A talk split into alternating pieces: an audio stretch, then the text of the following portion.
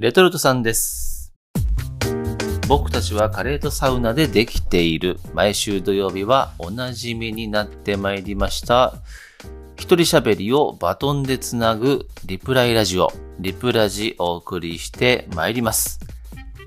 さあ、えー、本日もお話ししてまいりますが、ま、読書の秋、うん、先日ね、お話軽くいたしましたが、えー、まあ、いろんな本読んでますというところの中で、えー、まあ、マシンガンズ西堀さんが書かれている、まあ、芸人という病というね、本を読んでて、えー、面白いなと思ってますっていう話をね、いたしましたけども、そう、ちょっと読み進めていくとね、まあ、ただの本当に芸人さんのこうエピソードトークなのかなと思ってたら、予想以上にこう、で我々こう一般の人間にもですね、こう響く内容になっていまして、うん、ちょっとお話ししようかななんて思って、えー、まあこう、いるんですけども、これね、この本の結論でいくと、こうね、まあ、ただのこの芸人さんがね、あんなことあった、こんなことがあったっていうことだけじゃなくて、こう、お金を稼いで生きていくのに、まあ、どうしてもこう人って、まあ、仕事のストレスとか、まあ、年収とか、まあ、社会的な立場だとかに、まあ、振り回されちゃうことっていうのは、まあ、多いのかなと思うんですけど、ここで紹介されてる芸人さんってのは、まあ、こう芸人として生きる喜びを、まあ、それぞれに持ってて、まあ、いい意味で、まあ、生活に無理がないというか、まあ、幸せの形が出来上がってる。うん。まあ、タイトルの、えー、芸人という病っていう表現で、あまあ、限界芸人なんて言ってね、まあ、金がない、仕事もない、でも、まあ、芸人は辞めない。うん。まあ、7人の芸人さんの実態を、まあ、面白おかしく紹介してて、まあ、現代社会に生きていく、まあ、この生きにくさをね、こう下手すりゃ、もう解決できるかもしれないっていうね、こう、人生観の一つのバイブルになってるなぁ、なんてね、えー、いうふうに、えー、思って、うん、読んでました。で、素直な感想としては、このね、この芸人として生きるっていう、この人生観ってあるなぁなんて、うん。本のね、楽しみ方としては間違ってるのかもしれないですけど、レトルトさんとしてはこう、しみじみと、えー、読んでしまった一冊だったなと、えー、思ってまして、まあ、人生ね、こうじゃなきゃいけないっていう、まあなんとなくの制約にね、まあ、縛られてる人っていうのは、まあ、レトルトさん完全にそうなんですけど、結構ね、刺さるというか、あ面白いなって思っていただけるんじゃないかなと思ってまして、なんだろうね、この、生活の中のこう、仕事と、まあ、生きがいと楽しみっていうのがうまくこう、まあ、コンパクトにね、まとまっている。まあ、そういう幸せってあるよねっていうね、そういったことをね、あの、言ってて、もうなんか自分の生活のこうなんだろうな、不満だとか、疑問だとかっていうね、この、自分の身の置き方で結構変わってくるじゃねえか、なんて、いうことをね、言ってくれてます。うん。まあ、なので、意外とね、こう、深く、今2回読んだんだけど、うん。ああ、自分の生き方って、うん。まあ意外と悪くないな。考え方、これでいいかな、なんていうのをね、振り返るいいきっかけになったなと思いますね。うん。だから本当にね、読んでてどんどんどんどんこの芸人さんのね、いや本当にしょうもない話なんだよね。えー、ライブに出るためにお金が必要で、そのお金がないから、まあバイトをするしかなくて、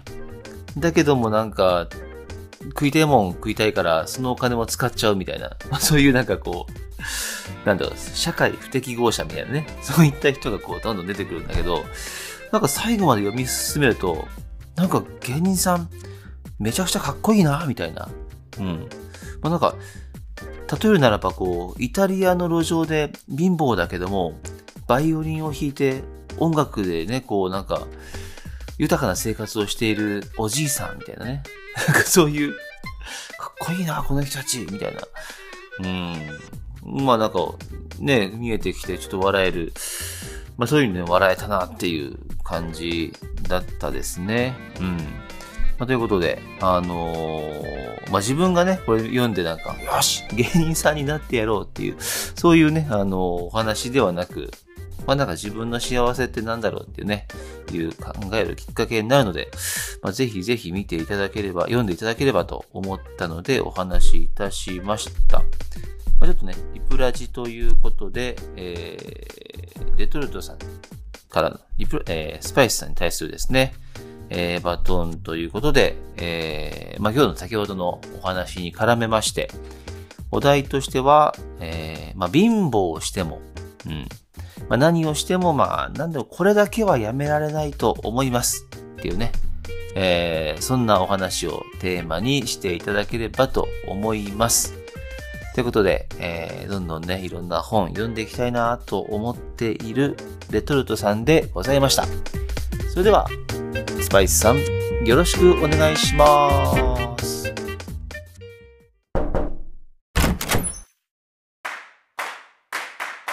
スパイスさんです。リプラジやっていきます。いやー、過ごしやすい日々が増えてきましたが、秋のね、服とか、食事とか、読書とか、楽しんでいますでしょうか？なんか秋だからってことでもないんだけどね。秋以外もやってんだけど、なんとなくなんとかの秋みたいに言われがちなのはなんでなんだろうなってちょっと思ったりしますが。まあ過ごしやすいってことだよね。何するにしても、えー、やりやすい気候？まあそんな感じなのかなと思ってますけど。秋になってもね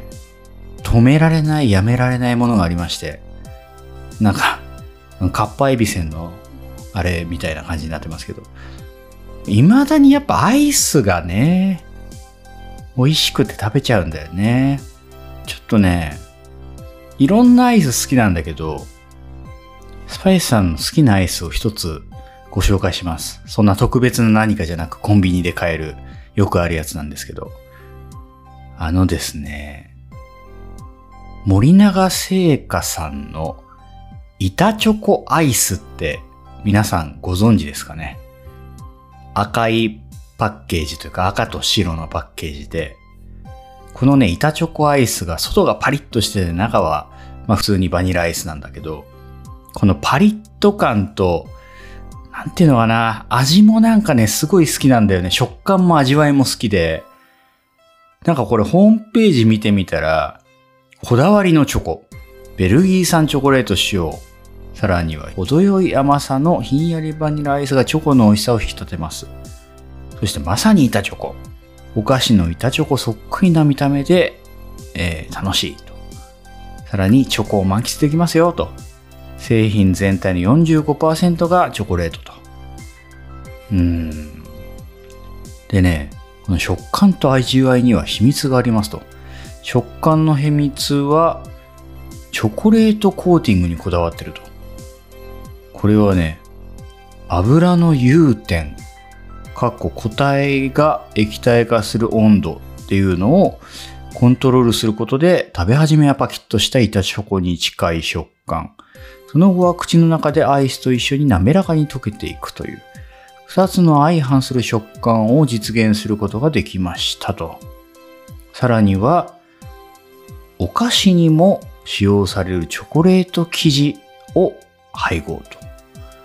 これはあれなんですかね。アイスにはあんまり使わないやつなのかな。ベルギー産チョコレート一部使用しておりますと。うん。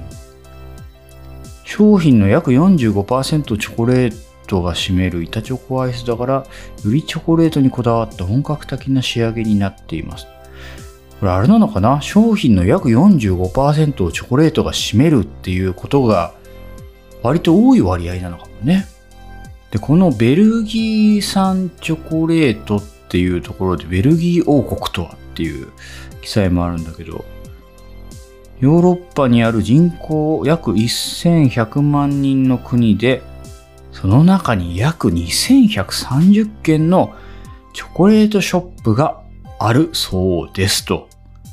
東京都の人口が1300万人に対して、東京のチョコレートショップはその10分の1にも満たない数と。ベルギーがいかにチョコレート王国かっていうことがね、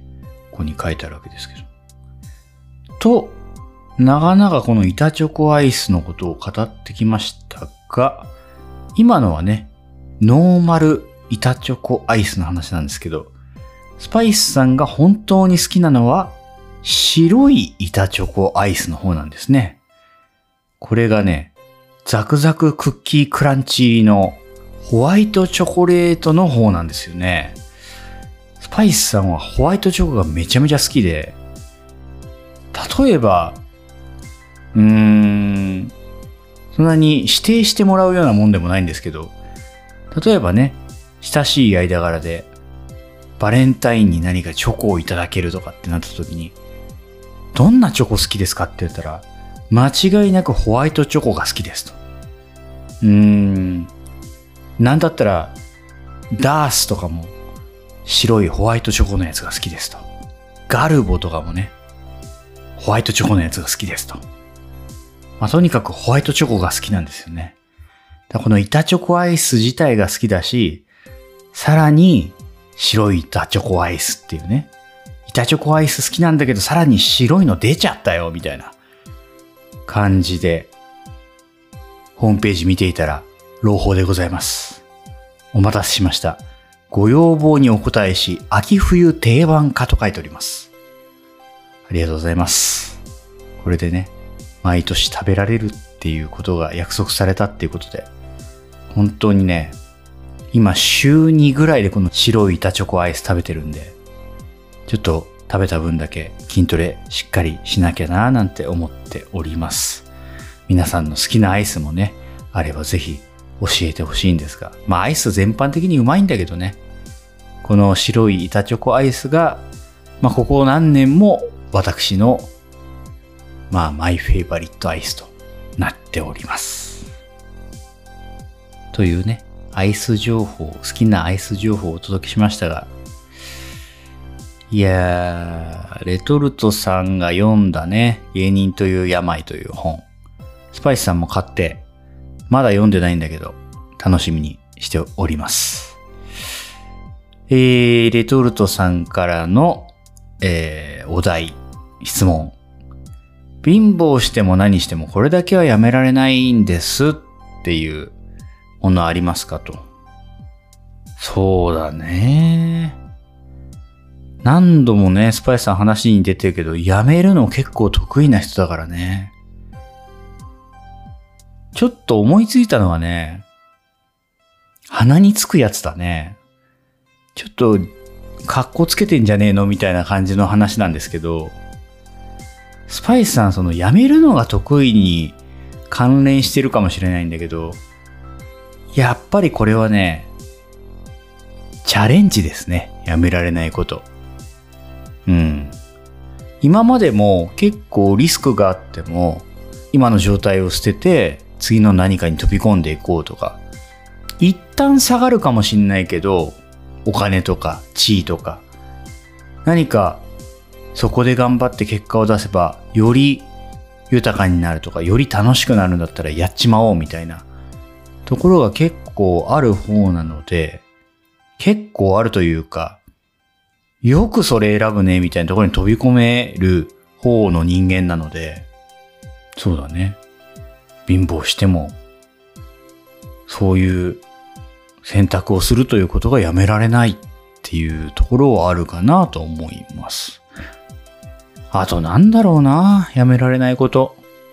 うん、あんまないかもしんないな。レトルトさんなんかいっぱいありそうだよね。貧乏しても何しても。これやっちゃうんだよな、みたいなことね。うん。いや、これ、人の価値観とか、好きなものとかね、こだわりとか、結構出るとこだと思うんで、いろんな人の意見も聞いてみたいなと思った、ちょっとトークテーマでしたね。まあ、そんなところで、今日はリプラジー、えーやっていきましたけれども、もうね、10月も中旬、これからもう年末があっという間に来るんじゃないかなと思っていて、今年の流行語は何になるのかなとかね。直近、近々のところで言うとスパイスさんは、野球、日本シリーズ、どこが優勝するのかなみたいなところとかね。いろいろ気になってるところもありますが、えー、元気にね、やっていきましょう。スパイスさんの周りでも風邪をひいたとか、インフルエンザになった、まあコロナにかかったっていう話もね、まあインフルが多いかな最近。また流行ってきてるというか、まあ空気も乾燥し始めると思いますし、皆さん体調管理気をつけて、スパイスさんも元気にサウナに入ってカレーを食べて筋トレをして生きていこうと思います。それではまたお会いしましょう。よろしければ番組のフォロー、高評価、星5つなどなどよろしくお願いします。メッセージも待ってます。じゃあねー。おやすみ。僕歴